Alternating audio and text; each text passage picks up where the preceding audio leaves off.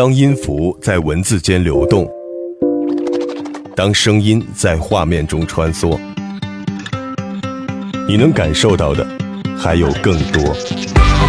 林夕的风格定制。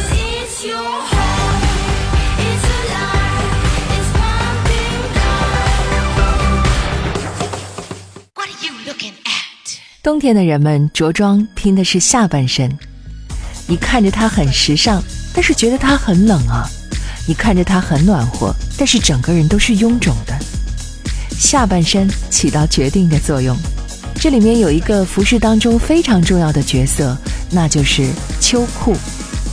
我们北方这么叫，南方更喜欢叫它棉毛裤，有些地方还叫衬裤什么的。不管叫什么，大家都很熟悉它。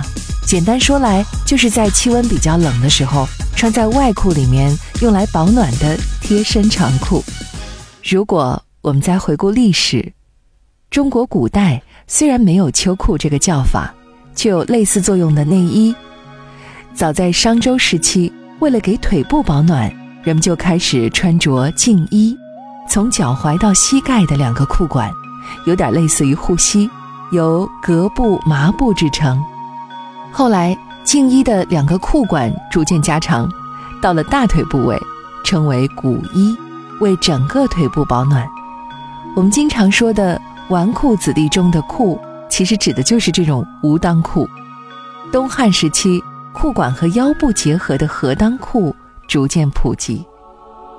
这些历史都说明，我国自古就有保暖用的内衣裤，作用和秋裤类似，只不过材质不同。这么有历史沉淀的服饰，现在的社会地位又是如何呢？我所了解的现状，秋裤是美丽的女人非常讨厌的服饰，正在慢慢被保暖的裤袜而取代。美观和舒适度是秋裤即将被淘汰的主要原因。从时尚的角度来说，宁可上身臃肿，也要保证两腿苗条，这是永恒不变的法则。欧美人信奉心脏暖和了，全身就不冷了，所以欧美人发明了披肩、披风、围巾，各种保护上半身和心脏的着装，放弃了秋裤。如今在北欧，包括冬季气温常常零下二三十度的俄罗斯，都很少见到人们在穿秋裤。供暖和汽车的普及，使得人待在自然环境里的时间越来越少。欧美人在冬天。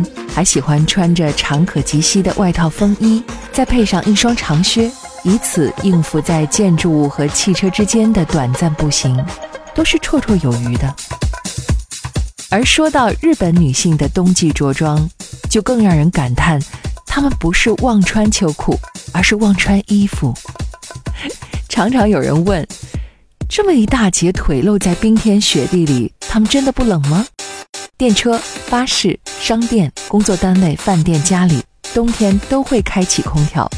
还有一个秘密武器就是保暖贴，只要贴在身上就能得到持续几小时的温度。各种卡通的加热包和手炉也是日本女孩冬日的最爱。有趣的是，日本人还把保暖武装到了指甲，甚至还发明了发热指甲油。我们不得不承认。这也许是未来的舒适生活模式。到处都可以采暖，服装材料既轻薄又可以自发热。人类的身体在严寒面前，甚至可以保暖到牙齿。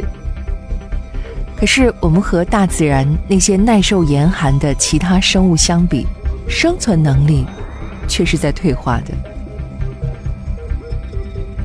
所以在感叹秋裤兴衰发展的同时，还是让我们首先感谢大自然馈赠的一年四季吧。趁着恒温的世界暂时还没有到来，我是林夕，风格定制秋裤的生活方式。